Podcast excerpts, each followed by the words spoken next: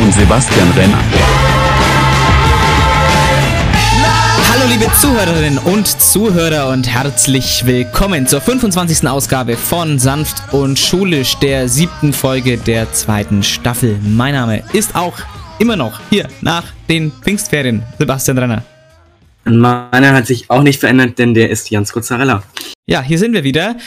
Nach unserer Pfingstferienpause, ähm, wobei ich ja sagen muss, ich hatte die, die zweite Woche in den Pfingstferien, da hätte ich auch gar keine Zeit gehabt noch zu Podcast, muss ich ganz ehrlich sagen. Da war wieder, da war wieder schon bei mir zumindest so viel Schulisches los. Ähm, das, hat, das hängt mit Nachholklausuren äh, zusammen ähm, und mit äh, Präsentationen, die gemacht werden mussten oder noch gemacht werden müssen von mir. Ähm, aber jetzt sind wir wieder da, auch wenn der Stress, schulische Stress, erstmal nicht weniger wird. Zumindest bei mir, sage ich jetzt mal. Ja, bei mir auch nicht. Ja, gut. Aber zu diesem, da kommen wir dann noch äh, dazu heute zu, zu dem Schulischen. Heute haben wir aber ein anderes Hauptthema, das könnte ja dem, dem Titel schon nehmen, aber dazu kommen wir gleich auf jeden Fall noch. Ja, meine Damen und Herren, als Querdenkerin hat man es nicht einfach. Vor allem nicht, wenn die Polizei deine Demo aufgelöst hat und ein Demozug nicht weiterkommt. Ich brauche eine Toilette. Ich brauche diese Toilette jetzt. Ich kann das nicht eine Stunde lang anhalten. Ja, eben, dann, dann, dann eben, äh, das ist halt einfach bitter, ne? Wenn dann, stell mal vor, du bist da in der Querdenken-Demo und dann kommt, lässt die Polizei dich nicht weiterlaufen, dann musst du auf die Toilette, ja? Dann werden halt einfach solche Forderungen oder auch eben solche laut. Ja, vor, vor zwei Minuten haben die noch ge- gerufen, Ähm. Merkel muss weg. Und dann, okay, sage ich jetzt mal. Das Niveau steigt. Das Niveau steigt. Aber ja, findest du auch, dass es so ein bisschen was Rhythmisches hat? Ja, irgendwie. Sollten vielleicht, vielleicht sollten die Querdenker eine Band gründen.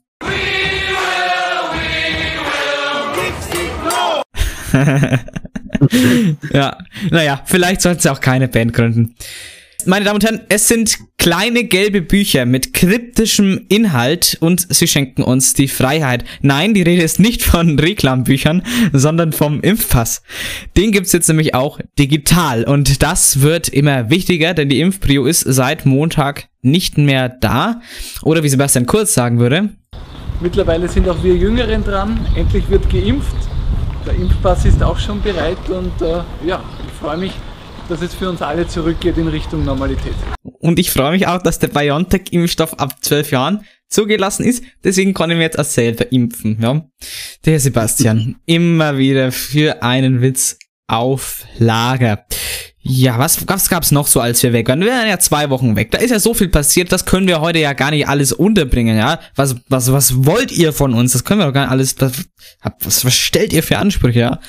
Aber was wir auf jeden Fall noch reden können, ist die Landtagswahl in Sachsen-Anhalt. Habt ihr das alle mitbekommen? Habt ihr das alle verfolgt? Oh, ein Zum- grauer Tag in der deutschen Geschichte. Ja, ähm, das war, wie man so schön gesagt hat, beim US-Wahlkampf zwischen ähm, Hillary Clinton und Donald Trump, Pest oder Cholera, alles machen, um die AfD zu verhindern. Ja, was mussten wir da eigentlich befürchten? Ja, hauptsächlich eben, dass die AfD stärkste Kraft werden konnte. Und was soll ich sagen? Zum Glück ist das nicht passiert. Aber eben die CDU hat mit äh, 36 Prozent ja, die Wahl gewonnen. Ähm, vor allem Ältere haben die CDU gewählt. Die interessant, hauptsächlich die AfD, die 20,8 Prozent hat, die haben hauptsächlich unter 30-Jährige gewählt. Und das finde ich beängstigend. Also, Ja, das äh, geht mir genauso. einfach un, also irgendwo ist er unverständlich, irgendwo, natürlich möchte man als junger Mensch nicht so gerne die CDU wählen oder die CSU, weil da viel für, für die jüngere Generation, ja, äh, da lief nicht alles richtig, um es diplomatisch auszudrücken. Äh, deswegen kann ich schon verstehen, wenn man bei der Wahl dann der CDU einen Denkzettel verpassen wollte, aber das mit AfD wählen geht überhaupt nicht. Es ist, das geht nicht. Äh, du kannst nicht, äh, weil, die- weil dir die CDU nicht passt, die AfD wählen. Das, das geht Dann wähl nicht. doch bitte aus Protest die Grüne oder die Linke. Ja, oder keine Aber Ahnung. bloß nicht Oder die Partei. AfD. Ja. Partei ist auch noch da. Also wenn ihr die wählen wollt, die, die, wenn die, also die möchte ja auch die, die Mauer wieder zum Osten hochziehen, ja. also ganz, ganz ironisch. Vielleicht auch nicht, das werden wir ja dann sehen. Äh, aber nee, das könnt ihr nicht machen. Also ihr könnt nicht Protest AfD wählen. Also äh, die Braunen, die Faschisten, das, das, das können wir nicht machen, ja. Also das geht wirklich nicht.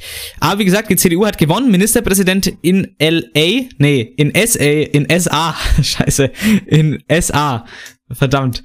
Äh, in SA ist jetzt Ministerpräsident weiter der amtierende Rainer Haseloff, nicht zu verwechseln mit seinem berühmten Stiefbruder David Haselhoff. Ja, das muss man Ich da. dachte, du meinst Rainer Winkler. Also, nein. nein. Nein, das meine ich wirklich nicht. Aber übrigens, apropos David Hasselhoff, der hat, das habe ich auf Instagram gesehen, der hat für die deutsche Bundesregierung Werbung fürs Impfen gemacht, ja.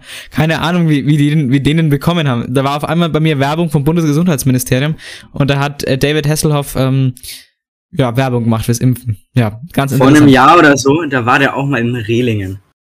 In Rehlingen. Da war ich ganz, da war ich ganz erstaunt. Was macht denn der in Rehlingen? Ah, David Hasselhoff, was hat er denn schon alles gemacht? Er hat die Mauer niedergesungen. Er hat, er war der bei Baywatch, keine Ahnung, oder was, was der überall, wo der überall mitgespielt hat. Und auch im, in der Weltstadt Rehlingen. Wow. David Hasselhoff, ein Leider Teufelskerl. war er nicht in der Weltstadt Geislohe. Ja, gut, also wenn wir, wir können uns jetzt ja natürlich gerne über Käfer auslassen, die nie, niemand kennt. Das ist natürlich nur witzig, äh, wenn man Leute kennt, die von da kommen. Aber gut. Ähm, ja.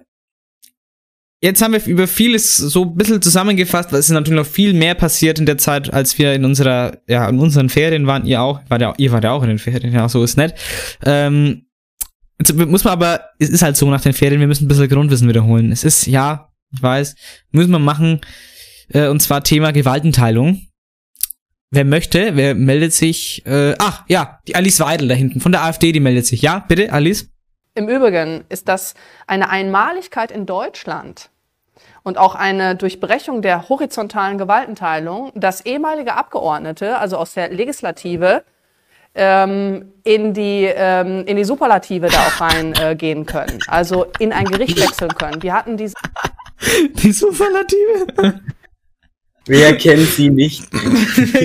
natürlich, natürlich. Es gibt die äh, Exekutive, die Legislative und die Superlative. Scheiß doch mal auf Judikative. Die Superlative ist der wahre Shit. Oh, Alice Weidel. Und solche Leute, muss man denken, was eigentlich Sozialkunde, Grundwissen, absolutes Grundwissen ist. So jemand hockt im deutschen Bundestag. Naja, meine Damen und Herren, und da, damit erstmal herzlich willkommen bei der Superlative der deutschen Podcast-Unterhaltung. Willkommen bei Sanft und Schulisch, Folge 25. Hallo!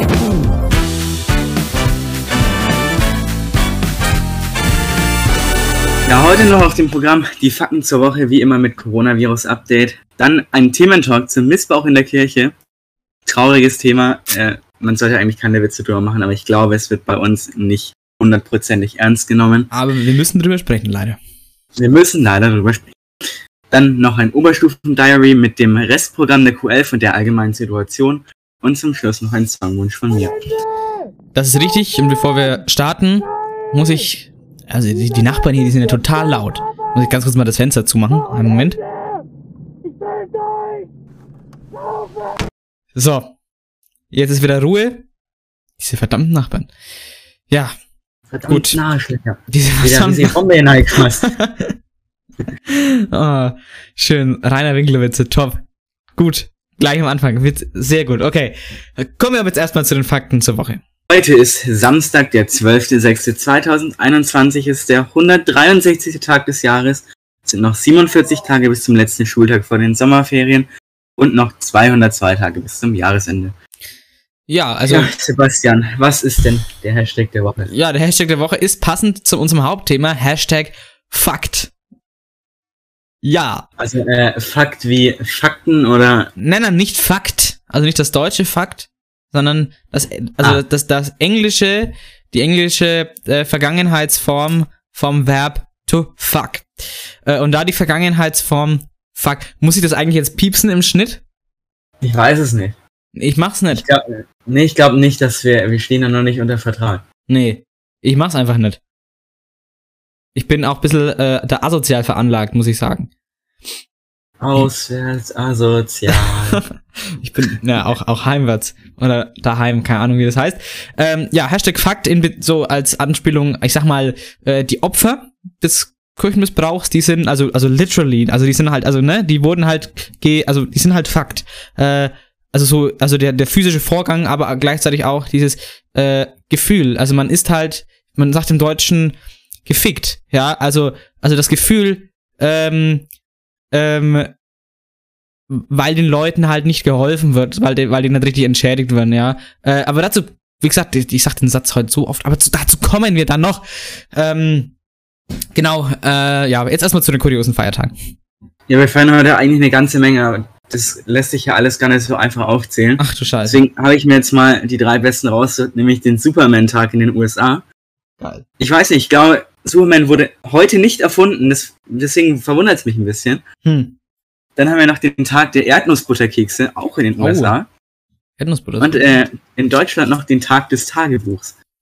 der Tag des Tages, nee, also Tagebuch, ich, das Einzige, was ich, was ich gestehen muss, also ich, ich bin kein Tagebuchschreiber, ich habe aber, äh, das gab's beim FCN-Fanshop, da gibt's ja seit, äh, seit, oh, ich glaube, das ist schon länger her, seit bestimmt schon einem Jahr oder zwei vielleicht sogar, das, das Clubhaus, und nicht die App, sondern das FCN Clubhaus in Nürnberg in der, in der Innenstadt, äh, was so, ja, das ist, da gibt's ein Café und da kann man halt Fanartikel kaufen, auch äh, hauptsächlich. Und da habe ich mir so ein, ja, das ist so ein, so ein Notizbuch halt und das ist, äh, habe ich mir da, habe ich da mitgehen lassen. Also ich hab's, ich hab's gekauft, ja, wollte ich damit sagen. Ähm, und da, das benutze ich als FCN-Tagebuch. Da schreibe ich immer äh, ganz Smart. große äh, Ereignisse rein, die den Club betreffen. Zum Beispiel, ich kann Moment. Oh. So, da ist das erste, was ich da reingeschrieben habe, war vom ersten, nee, fuck, ich kann kein Datum lesen, vom 11.01.2020, äh, da beschreibe ich den 5 zu 2 Sieg des FCN gegen den FC Bayern München. Das ist ja smart. Also ich muss sagen, das Einz ich habe einen Film über ein Tagebuch gesehen, das ist das Einzige, was ich mit dem Tagebuch zu tun habe. Aber der Film war auch etwas negativ beschichtet. Oh. Sterben alle am Ende? Ähm, tatsächlich ja. Hm. Obwohl einer stirbt, glaube ich nicht. Happy End. so. ähm, gut, dann ist es mal wieder soweit ähm, für das gute alte Coronavirus. Update. Das Coronavirus Update. Ja, die 7-Tage-Inzidenz, Jan, wie schaut denn die aus? Die liegt bei uns im Landkreis bei 8,4 pro 100.000 Einwohnern. Und dazu muss ich sagen, ich glaub's langsam nicht mehr. Es kann Ja. nicht sein, dass sich in den letzten Tagen kein einziger angesteckt hat.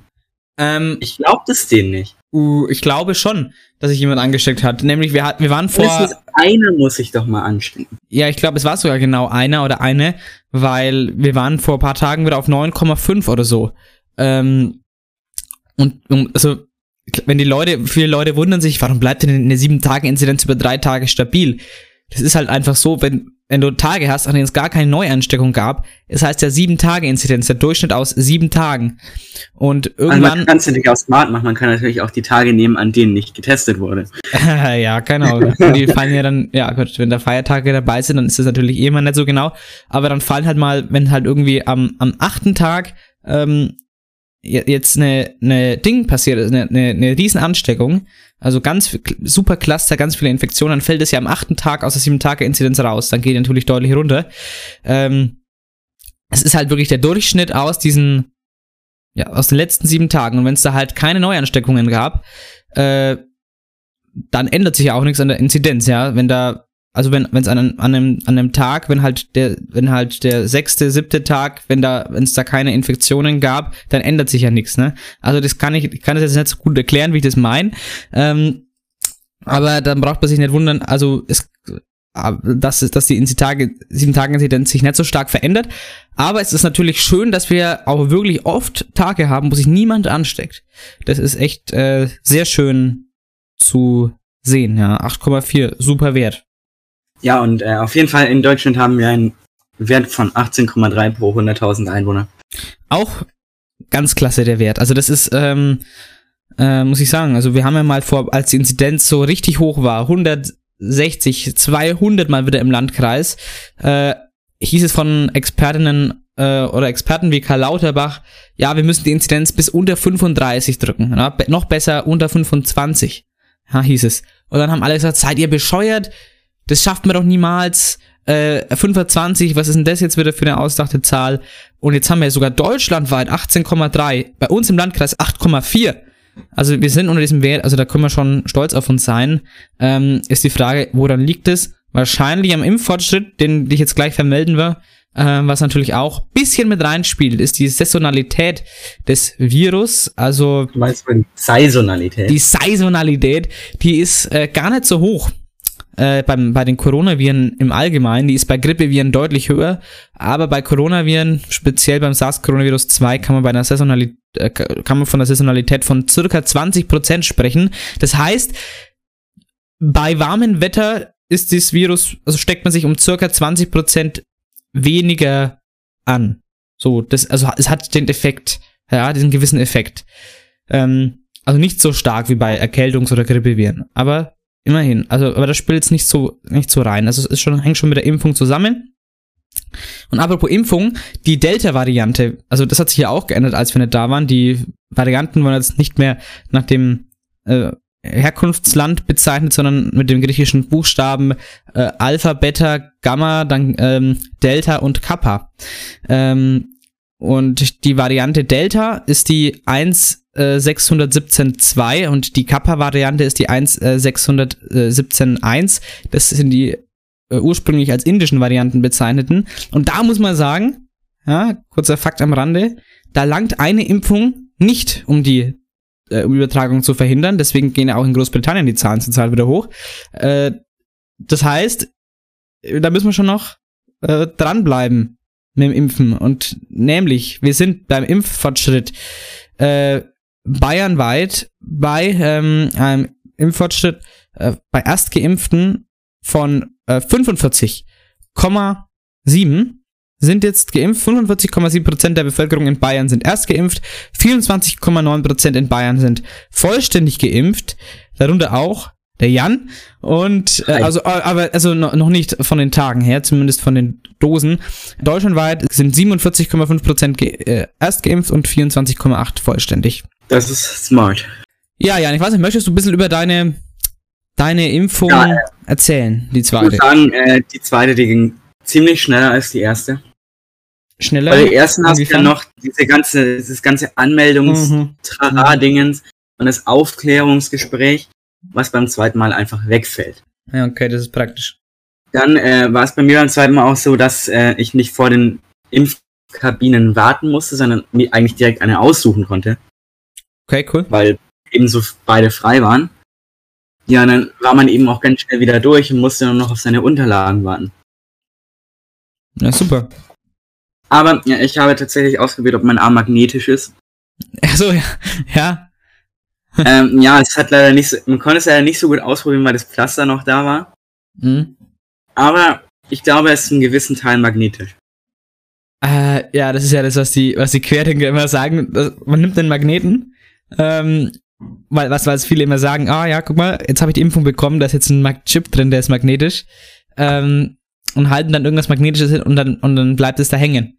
So, es, und das ist interessant, warum das so ist. Wenn er reingestochen ähm, wurde in den Arm, dann wird es so ein bisschen sapschig, äh, da um die Einstichstelle und dann bleibt da alles hängen. Also das kann man ja mal versuchen an die Geimpften. Das sind nicht nur magnetische Sachen, die da hängen bleiben, da bleibt dann auch alles hängen. Äh, zum Beispiel äh, äh, äh, missbrauchte Kinder. Oh, der war gemein, der war gemein. Äh, ja, ich weiß, es war eine gute Überleitung, aber ich denke, wir sollten jetzt zu einem ernsten Thema kommen, nämlich zum Thema Kindesmissbrauch in der katholischen Kirche. Willkommen zum Thementalk. Der Thementalk bei Sanft und Schulisch. Ja, bei der katholischen Kirche, da ist so einiges im Argen, wenn es ums Thema Missbrauch geht. Eine Studie schätzt für den Zeitraum von 1946 bis 2014 in Deutschland rund 114.000 Betroffene sexuellen Missbrauchs durch Priester und in Einrichtungen der katholischen Kirche. Ihr habt richtig gehört, 114.000. Und der jüngste Missbrauchsskandal im Erzbistum Köln hat auch die breite Öffentlichkeit auf das Thema aufmerksam gemacht. Ja, der zweite Opfer, die sind nämlich Patrick Bauer, der ist heute 51 Jahre alt, und äh, Karl Hauke. Die beiden wurden als Internatsschüler jahrelang Opfer von sexueller Gewalt, die eben von Geistlichen ausging. Aber bleiben wir doch mal im Kölner Erzbistum. Da spielt gerade der Kardinal Rainer Maria Wölki. Ich finde den Namen irgendwie lustig, ich weiß nicht warum. Ja. Ist, äh, äh, gerade der spielt eine tragende Rolle. Wusste er etwa von den Missbräuchen und sagte nicht? Hm, dazu kommen wir noch. Tatsächlich kam der Skandal bereits vor zehn Jahren schon ins Rollen und immer mehr Betroffene meldeten sich, die jetzt alle entschädigt werden wollen. Ähm, aber nochmal zu Kardinal Wölki, den du gerade angesprochen hast. Der hat 2018 versprochen, die Missbrauchsskandale aufzuklären. Nur wenn wir ehrlich und aufrichtig sind, wird uns wieder Vertrauen geschenkt werden. Ja, das ist äh, schön für euch.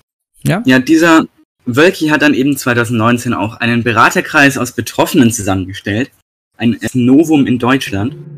Darin saßen aber keine Anwältinnen oder Theologen, sondern ausschließlich Betroffene, die den sexuellen Missbrauch erlebt haben. Äh, dieser Kreis wurde übrigens in Folge der Veröffentlichung der sogenannten MHG-Studie von 2018 einberufen. Inhalt der Studie waren dann, dass 1670 Geistliche ungefähr 3677 Kinder oder Jugendliche missbraucht haben.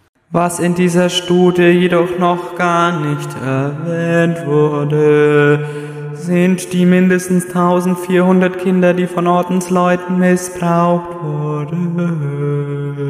Und da bist du kurz zu Gott geworden. Nein, zu Kardinal Rainer Maria Wölki. Ich bin im Kölner Dom. Warte mal, du bist, äh, du bist Kardinal Wölki. Wusstest du etwa von dem sexuellen Missbrauch? Äh, nein, äh, doch, äh, äh, machen wir weiter. Ähm, wohl auch deswegen, also wegen diesen ganzen Missbräuchen, von dem Jan und ich gerade gesagt haben, von diesen ganzen Fällen, die öffentlich gemacht wurden, ruft Wölki diesen Beraterkreis, diesen Beirat ins Leben und machte ihm ein großes Versprechen. Er hat gesagt, ähm, dass er die Namen der Verantwortlichen veröffentlichen, veröffentlichen möchte, die die Taten vertuscht haben. Außerdem gab er Personalakten zur Untersuchung an eine externe Münchner Kanzlei. Auch das gab es noch nie. Ja, die Betroffenen schwanken jedoch zwischen Hoffnung und Sorge. Warum? Weil es zu oft passiert ist, dass große Versprechungen gemacht worden sind und im Endeffekt gab es keine Konsequenzen daraus. Ich habe die große Hoffnung, dass die Namen genannt werden derer, die dafür gesorgt haben, dass Priester nur versetzt werden. Mir geht es im Wesentlichen um Befriedung. Und Befriedung setzt voraus, äh, dass aufgeklärt wird, also dass Wahrheiten gefunden und gesagt werden. Gut 50 Jahre habe ich mich mit meinem Täter in irgendeiner Form beschäftigt. Heute sehe ich den Täter hinter dem Täter. Die, die den gelassen haben. Ja, hierbei ein wichtiges Prinzip, wie es gerade schon genannt wurde, die Täter hinter den Tätern fassen. Das war so 2018, 2019. Im März 2020 kommt der Missbrauchsskandal aber nochmal richtig auf. Auf einer Pressekonferenz soll dann ans Licht kommen, ob hohe Würdenträger der katholischen Kirche die Taten vertuscht und die Täter geschützt haben. Aber. Ja, die Pressekonferenz wurde dann zwei Tage vorher abgesagt. Oh, was ist denn da los? Ähm, das Erzbistum versucht, die Betroffenen zu vertrösten. Der äh, Termin sei natürlich nur verschoben worden. Ja, klar. Juristen müssen das alles nochmal prüfen. Ja, klar, also, also man kann, ja nicht, also man kann ja nicht einfach zwei, drei Jahre prüfen und dann, also das geht ja nicht, dass man dann, also das ist ja vollkommen verständlich, dass man dann zwei Tage vorher sagt, oh, die sind ja noch gar nicht fertig. Das ist ja, also, ja, das tut mir jetzt aber leid, dass wir das verschieben müssen, diese Pressekonferenz, die für sie sehr wichtig ist. Ja, also, das wurde dann zwei Tage vor diesem Termin im März 2020 Sag, verschoben. So. Und der Wölki, Kardinal Rainer Maria Wölki, der trifft sich dann erst zwei Monate später mit den Betroffenen, wo er sein Versprechen einfach nochmal wiederholt. Dass wir hier im Erzbistum ähm, den sexuellen Missbrauch aufarbeiten, dass wir ihn ungeschönt aufarbeiten und anschauen, dass wir auch diejenigen, die Verantwortung zu einer bestimmten Zeit hatten, ähm, benennen werden. Ja, die Betroffenen, die sollen einfach eben länger warten. Also die, die, also dieses warten seit ihrer Kindheit drauf, wo die, wo die missbraucht wurden, dass jetzt, dass sie jetzt mal, dass es aufgeklärt wird, jetzt können sie doch noch mal ein paar Monate länger warten. Ja, äh, Moment, äh, war Wölki nicht von 2003 bis 2011 als Weihbischof bei Personalkonferenzen beteiligt? Könnte er da etwa in Vertuschungen verwickelt sein? Ja, und was läuft eigentlich in der Zwischenzeit im Erzbistum Köln? In der Zwischenzeit läuft im Erzbistum ein juristisches Tauziehen. Denn die Untersuchung der Münchner Kanzlei nimmt hohe Würdenträger ins Visier. Vor allem Männer, die im Erzbistum Köln Verantwortung trugen. Zu einer Zeit, in der Fälle von sexueller Gewalt vertuscht wurden. Kardinal Wölki war nicht nur von 2003 bis 2011 Weihbischof in Köln, sondern davor Privatsekretär des erzkonservativen Kardinals Meissner. Unter Meissner war der heute pensionierte Norbert Feldhoff über Jahrzehnte der zweitmächtigste Mann im Bistum, der Generalvikar. Ihm folgte Dominik Schwaderlapp, erst Meissners Privatsekretär, dann Generalvikar, schließlich Weihbischof in Köln. Und Stefan Heese, heutiger Erzbischof von Hamburg, war ebenfalls Generalvikar unter Kardinal Meissner. Oh, wow, wow. Es ist ja wie so ein Mafia-Konstrukt eigentlich, ne? Ja, Kirche immer. Ja, und dann äh, auch im Spätsommer 2020 gab es immer noch keinen Termin, wann denn das Münchner Gutachten veröffentlicht werden sollte. Ja, auch deshalb, weil man so nicht mehr richtig die Hoffnung hatte, ging es den Betroffenen dann nicht mehr hauptsächlich darum, die, die Täter zu bestrafen oder halt, dass deren Namen genannt werden, sondern um finanzielle Entschädigung, was natürlich zu 100% verständlich ist. Man muss ja denken, sie konnten aufgrund dieses sexuellen Missbrauchs teilweise nie arbeiten, äh, haben teilweise versucht, sich zu suizidieren. Also die haben wirklich Selbstmordversuche hinter sich und die haben teils bis heute noch an körperlichen Verletzungen zu leiden, seit ihrer Kindheit. Ja, eine Expertinnenkommission, berufen von Bischöfen, empfahl eine Summe von 400.000 Euro Entschädigungszahlung. Die Bischöfe, die äh, wollten hingegen nur 50.000 Euro zahlen. Es wären aber leider nach internationalem Vergleich viel zu wenig. Letzte Hoffnung ist dann eben Kardinal Wölki. Betroffene haben einen Brief an ihn geschrieben, dass sie mehr Entschädigung wollen. Hat Kardinal Wölki jetzt dafür gesorgt, dass mehr entschädigt wird? Nein. Er erwähnt zwar öffentlich, dass er einen Oh, Brief gut. von seinen Betroffenen bekommen habe, aber ihre eigentlichen Forderungen lässt er weg. Äh, ja, also ähm, gut, äh, das hat mich jetzt aber überhaupt nicht überrascht, muss ich sagen. Und was man auch sagen muss, letztlich blieb es dann bei den 50.000 Euro. Nicht mehr so, wie es die Expertinnen empfohlen haben. Wölki sagte an dem Tag, dass er dankbar über die Einigung der Bischöfe ist, ja. Also, ja, mein Gott, 50.000 Euro dafür, dass man Leben zerstört hat. Ähm, und das, also, ja, meine Güte, das, das, find- kann man ja Das mal finde machen. ich schon richtig unverschämt. Also ganz, ganz ehrlich, was die katholische Kirche an Kirchensteuern einnimmt und dann 50.000 Euro für, für Leute, die ihr ganzes Leben, also in dieser, in der, in der Doku, aus der wir unsere Quellen beziehen, hieß es, dass, ähm, dass einer der, der Missbrauchsopfer, der konnte jahrelang nicht mehr schlafen, der hat im, spä im späten Erwachsenenalter, ich glaub 51 hast du gesagt, ist der, der kann teilweise wacht er nachts auf, weil er denkt, da steht jemand neben seinem Bett, der ist psychisch geschädigt fürs Leben. 50.000 Euro, das, das, das ist nie im Leben. Der müsste eigentlich so viel bekommen, dass er seinen Lebtag nicht mehr arbeiten müsste. Der müsste eigentlich so eine, so eine Grundrente, eine Grundsicherung von der Kirche jeden Monat erhalten, äh, weil die, weil die Kirche sein Leben zerstört hat. Aber das kann es nicht sein. Äh, das, also das ist unglaublich, das ist eigentlich ein richtiger Skandal und Wölki sagt noch Danke an die Bischöfin. So, ja, immerhin, so, das hat, das, das sagt er, dank, das, das sagt er damit, ja, danke, schaut mal, immerhin haben die etwas gezahlt. Also unglaublich, wie unverschämt das ist. Also ja, es ist irgendwo ein Schritt in die richtige Richtung, aber es ist ein eindeutig zu kleiner Schritt. Ja. Vor allem Also, da, ja. da die Kirche auch viele Steuern hat. Ich habe es vor der Aufnahme schon mal angesprochen. Es gab diesen, diesen Priester aus Limburg, Ja, der genau. sich sein Haus für 31,5 Millionen umbauen hat lassen und das alles aus der Kirche, von der Kirche genommen hat. Ja, der Teeparzt van Elst, wenn sich einige noch an den erinnern, der flog auch, wenn er so arme Länder besucht hat, immer, immer mit der äh, mit der Luxusklasse in der Business Class äh, flog er dann immer dahin. Ähm, ja, also das war der der Protz Bischof. Äh, er war Nummer eins. Gott kam hinter ihm. Ja, ähm, zurück zu dem Münchner Gutachten. Ja, im Oktober 2020 dann keimt dann erneut Hoffnung auf. als die Betroffenen vom Erzbistum eingeladen werden. Thema war da der, Wel der Weltuntergang. ja, ich hab's heute nicht. Thema der Weltuntergang. Thema war da der Weitergang der unabhängigen Untersuchung. Äh, Beteiligen wurde dann aber schnell klar, dass der Kardinal keinen neuen Termin bekannt geben möchte, wann denn die Untersuchung veröffentlicht wird. Er will sie gar nicht mehr veröffentlichen. Die Münchner Untersuchung sei schlecht und mit juristischen Fehlern. Die Kanzlei hat das dementiert. Ja, so kann man es natürlich machen. Ja, er, er lädt die ein, sagt ja, ich sage euch, wie es weitergeht. Die hoffen alle, oh, endlich erfahren wir als Erste vor der breiten Öffentlichkeit, wer die Täter waren. Und er sagt, naja, also ich möchte, also eigentlich möchte ich die gar nicht mehr veröffentlichen, jetzt die Münchner Untersuchung, weil die ist nämlich schlecht. Und die Kanzlei hat total unsauber gearbeitet. Und die Kanzlei Ja. und auch externe Untersuchungen, die haben gesagt, oh, äh, also, äh, nee, also an sich, an sich passt es doch. Aber nein, Völki kennt sich ja aus. Ist ja Theologe und Theologen haben ja mehr Ahnung von juristischen Gutachten als Juristen. Hat der recht, der Wölki, der Wölki, wenn der das sagt, dann wird das wohl stimmen. Naja, ist ganz klar.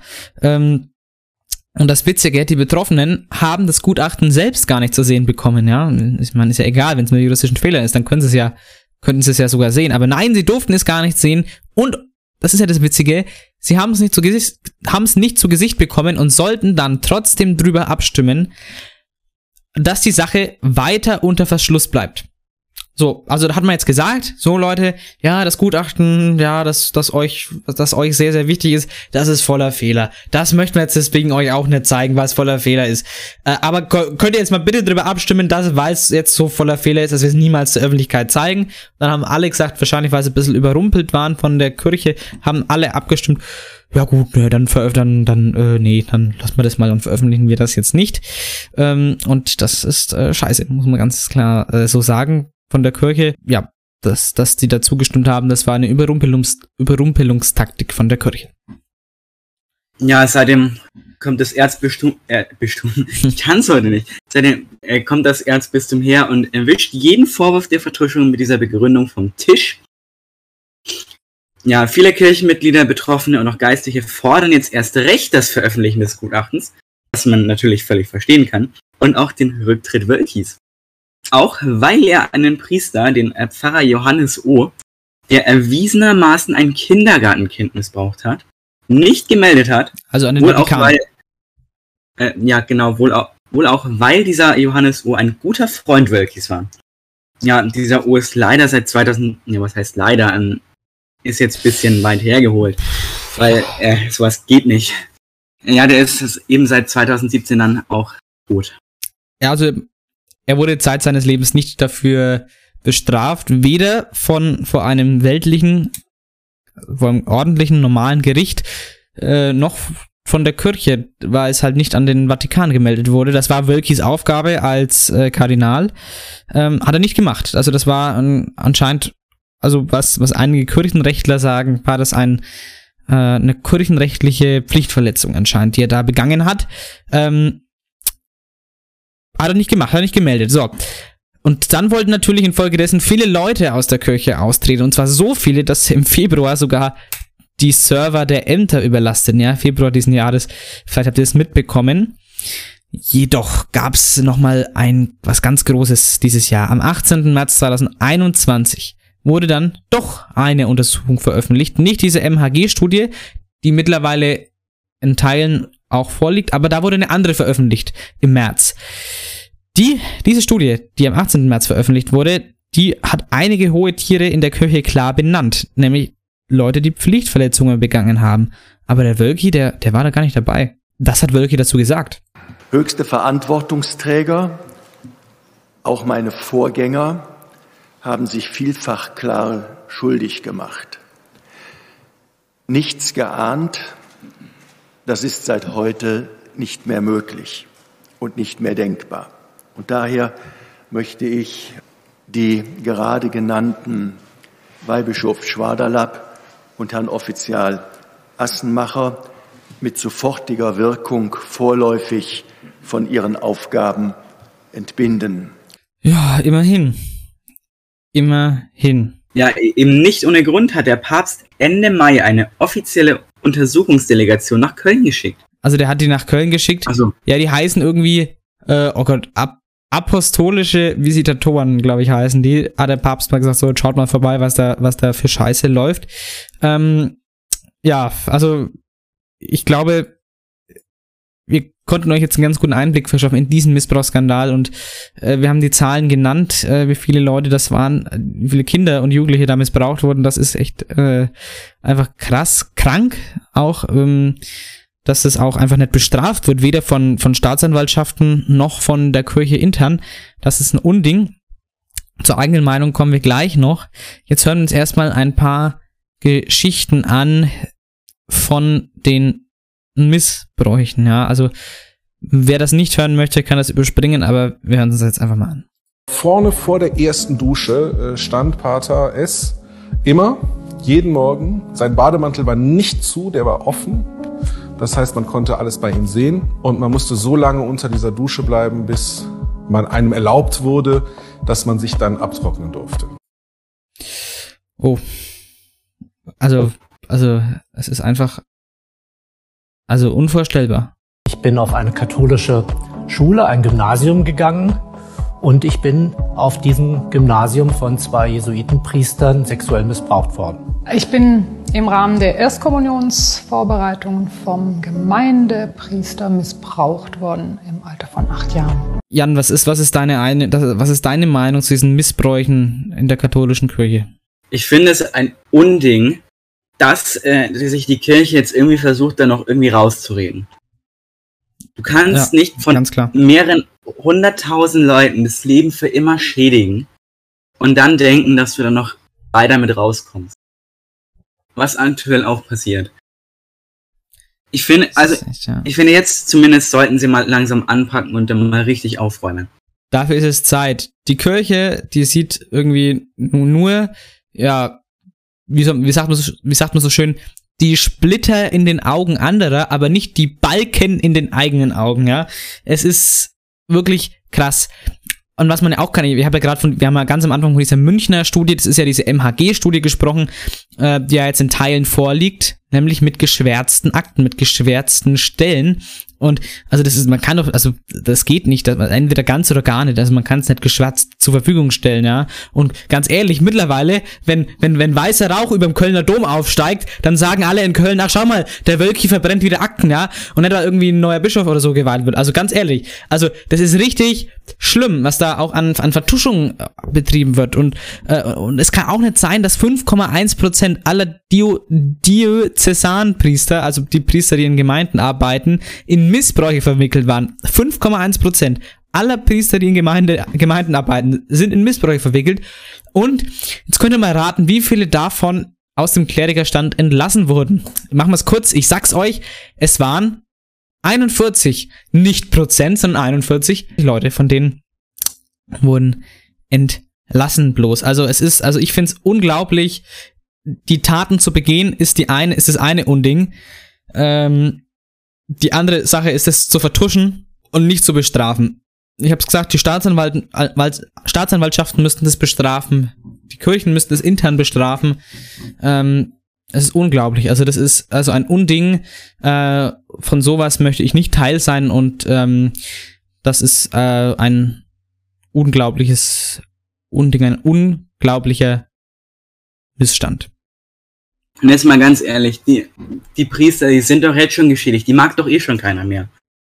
Ja. Aber ich glaube, die würden zumindest noch ein paar Sympathiepunkte verdienen, wenn sie sich freiwillig stellen würden. Sicherlich. Also ich Dann würden sie wenigstens sagen, ich stehe dazu, ich habe das gemacht, okay, es ist unverzeihlich, aber ich hab's gemacht. Aber dass die da jetzt mal so mit, nee, nee, nee, wir waren es nicht. Das ist einfach, das geht einfach nicht. zum Beispiel, es gibt ja auch äh, Vorstöße von zum Beispiel Kardinal äh, Marx, der so heißt wie Karl Marx, aber kein Marxist ist, sondern ein äh, Kardinal. Ähm, und der hat er dem Papst, das war auch in den Nachrichten, seinen Rücktritt angeboten. Der Papst hat gesagt, nö. Ähm, und ich glaube, also ich glaube, der lässt ihn nicht zurücktreten, aber das, also das war schon mal ein Vorstoß, dass er das gesagt hat, ja, dass er damit nicht mehr, dass er nicht Kardinal sein möchte. Das ist, war das einzig Richtige. Wölki zum Beispiel, der sagt, er möchte, Zitat, mit aller Kraft weitermachen als Kardinal. Obwohl er das ist jetzt ja nachgewiesen, dass er jemanden gedeckt hat, der ein Kind missbraucht hat und nicht gemeldet hat. Äh, das ist ein Unding, das kann es nicht sein. Und äh, was auch nicht sein kann, allgemein in der Kirche, von der, von der Bestrafung her, wenn das in der Vergangenheit aufkam, dass jemand ein Kind missbraucht hat, dann wurde der einfach versetzt irgendwo hin. Andere, andere, andere, andere, andere Bischofsgebiet, keine Ahnung, andere, andere Gemeinde, was weiß ich. Vielleicht auch ins Ausland, also irgendwo hin, wo niemand wusste von dem Missbrauch. Und hat man einfach weitergemacht. Dann hat man einfach weitermachen lassen. Also, also das ist einfach, ich sag's nochmal, es kann nicht sein, dass, dass das existiert in Deutschland und allgemein in der Kirche. Ich meine, mir ist scheißegal, äh, was mit, was mit der Kirche ist, ne? Aber beim Missbrauch hört der Spaß auf. Also wirklich ganz ernst, das, das hört, das ist nicht witzig, ähm, dass das, dass das, dass es so ein Zustand ist. Äh, und ich hoffe, dass das lückenlos aufgeklärt wird und alle Beteiligten bestraft werden. Was anderes macht keinen Sinn. Gut, meine Damen und Herren, ich, wie gesagt, ich hoffe, wir konnten euch jetzt ein bisschen das mitteilen, die Geschichte des äh, Erzbistums Köln und des Missbrauchsskandals. Es gibt natürlich noch andere Skandale, aber das ist mal der prominenteste und über den aufzuklären war uns jetzt tatsächlich sehr wichtig. Ähm, ja, abschließend kommen wir noch ähm, zum Oberstufen-Diary. Da sprechen wir so ein bisschen über unser Restprogramm, die allgemeine Situation in der Schule. Ja, fangen wir doch einfach an. Oberstufen-Diary. Ja, Jan, Restprogramm. Was, es, steht, es stehen noch einige Klausuren an. Das ist äh, tatsächlich richtig und äh, ich habe vor allem Angst vor Mittwoch. Da ist Französisch. Das wird äh, sehr grausam, ich glaube ich. Boah, keine Ahnung. Oh, ja. Ich bin gespannt. Äh, Französisch ist halt äh, jetzt nicht, nicht so ein Fach. Ich habe jetzt Deutschklausur nachgeschrieben. Du hast Mathe-Klausur die Woche nachgeschrieben. Äh, apropos Mathe-Klausur, das war, ach du Scheiße, soll ich euch mal den Schnitt verraten, liebe Zuhörende? Der Schnitt, also, es, also wir sind ja, wir sind ja zwei Kurse beim Herrn Bartelt und bei der Frau Grillmeier, liebe Grüße.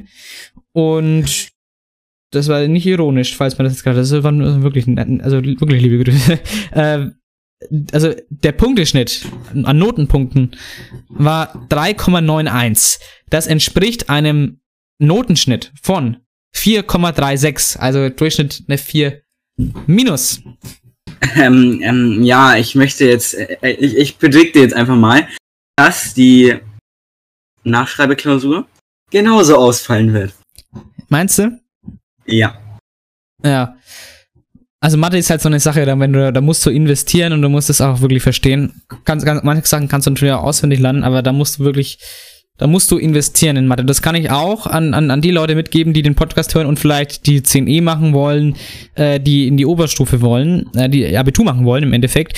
Äh, Mathe ist wichtig genauso, wenn ihr Französisch irgendwie neu habt. Ja, 10e das sind so Sachen, da müsst ihr einfach dranbleiben und konstant lernen und auch mal richtig investieren. Ja, sonst schreibt man halt wie ganz viele aus dem Kurs 0 Punkte, 1 Punkt, 2 Punkte und äh, unter Punkte. Das, das Problem, was ich jetzt ja. vor allem bei Mathe hatte, ist, äh, dass ich es eigentlich konnte, mhm. aber die Aufgaben, die waren so gestellt und da waren so richtig komische Zahlen dran, dass man da einfach ja. überhaupt den Durchblick direkt, als man draufgeschaut hat, verloren hat also, und gar nicht mehr wusste, wie man damit verkehren soll.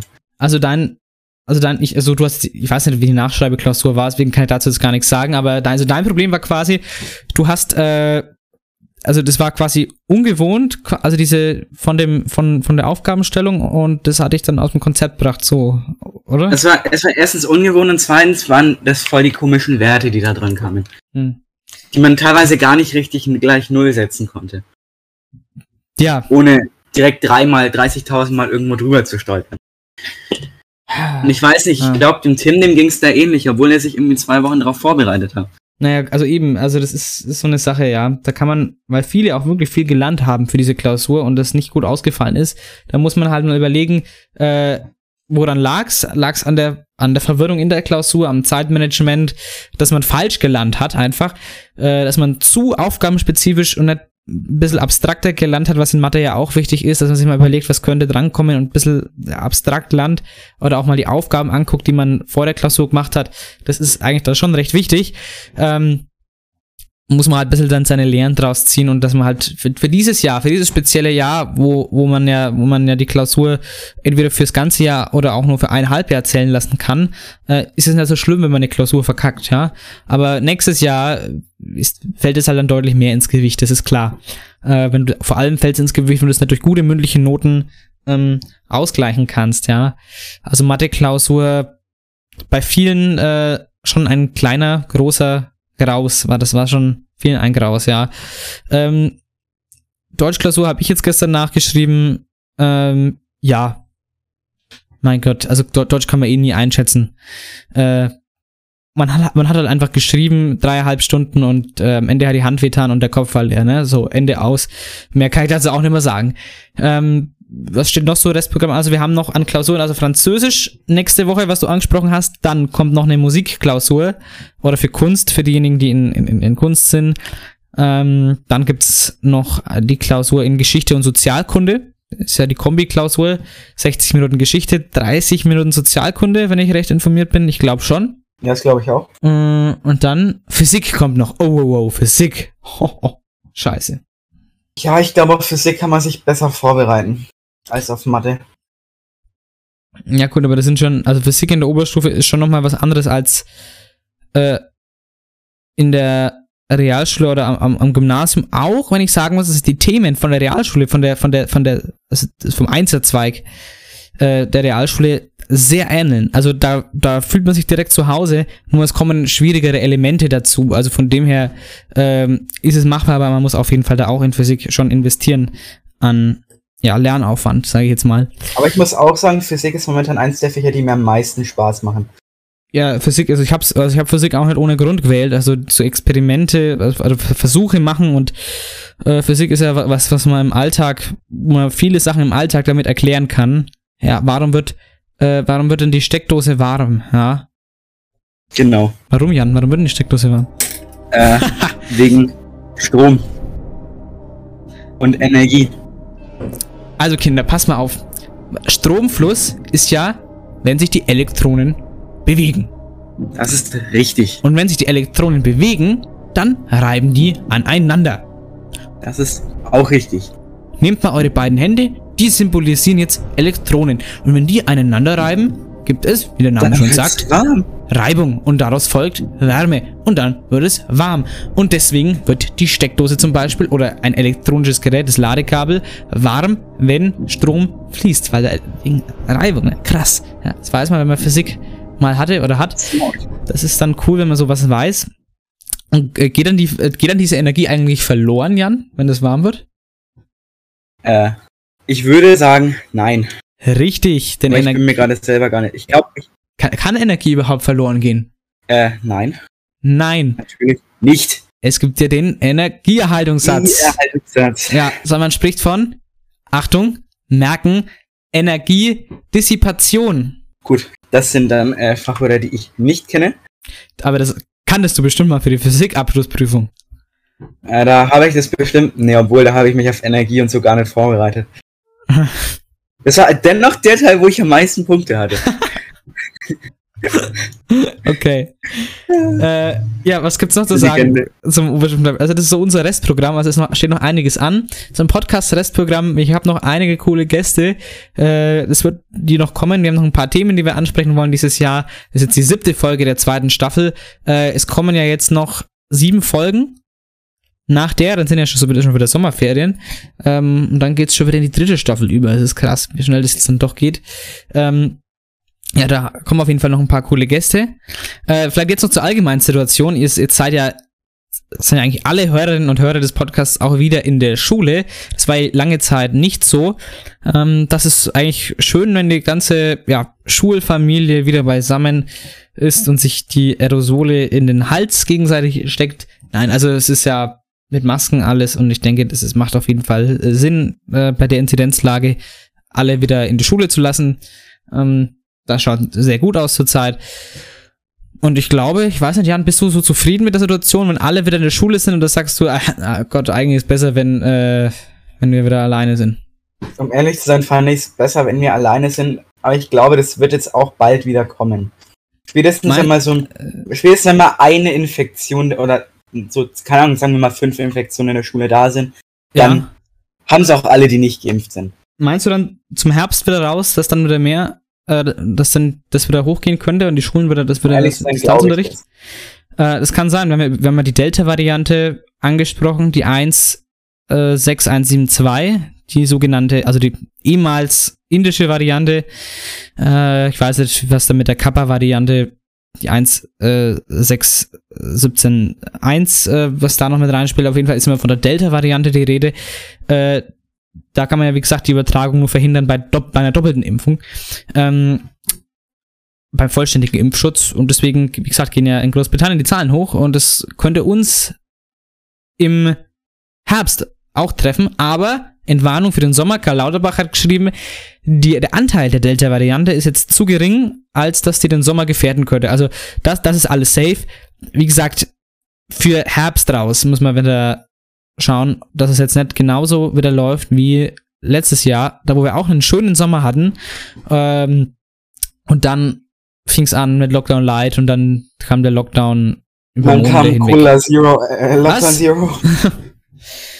Ja, meine Damen und Herren, wir werden mal abwarten und Messwein trinken. Bei uns. Ja. Ich entschuldige, ich entschuldige mich in aller Form für diesen Kirchenwitz zum Abschluss, aber darum ging es heute einfach eben. Ähm, wir wollen euch jetzt auch nicht weiter ans Kreuz nageln. Ähm, und oh Mann. und euch da hängen lassen. äh, gut. Meine Damen und Herren, das war's für die Folge. Ähm, krass, also es war schon wieder schön, jetzt mal nach zwei Wochen Pause mal wieder sich im Podcast über schlechte Sachen auszulassen. Ähm, fand ich, oder Jan? Ja, das war schon schön. Ja, jetzt darfst du sogar noch einen Songwunsch raussuchen und einen Lolli nehmen. Ja, ja. Äh, Ich habe mir für den Song Dark Side von Blind Channel rausgesucht. Der wirkt tatsächlich so ein bisschen antikirchlich. Aber Sehr schön. äh, nee, ich habe ihn nicht mal deswegen ausgesucht, sondern äh, den habe ich in der letzten Zeit sehr oft gehört. Ja, Und wunderbar. Eigentlich nur deswegen. Wunderbar, dann hoffen wir mal, mh, dass du jetzt nicht deswegen in die Superlative wechselst. Äh, nee, das habe ich nicht vor. Gut. Dann, ähm, wie sagt man so schön, im Erzbistum Köln, Wölki heil. Und äh, wir hören uns nächste Woche dann vielleicht mit einem Gast, wahrscheinlich. Schauen wir mal. Ähm, beziehungsweise hören wir mal. Also, ne, also ihr wisst doch, was ich. Also, ne? Also gut. Äh, bis nächste Woche. Bleibt gesund, bleibt stabil. Und wir hören uns. Bleibt geimpft. Bleibt geimpft, bleibt geimpft. Tschüss, ciao. Tschüss.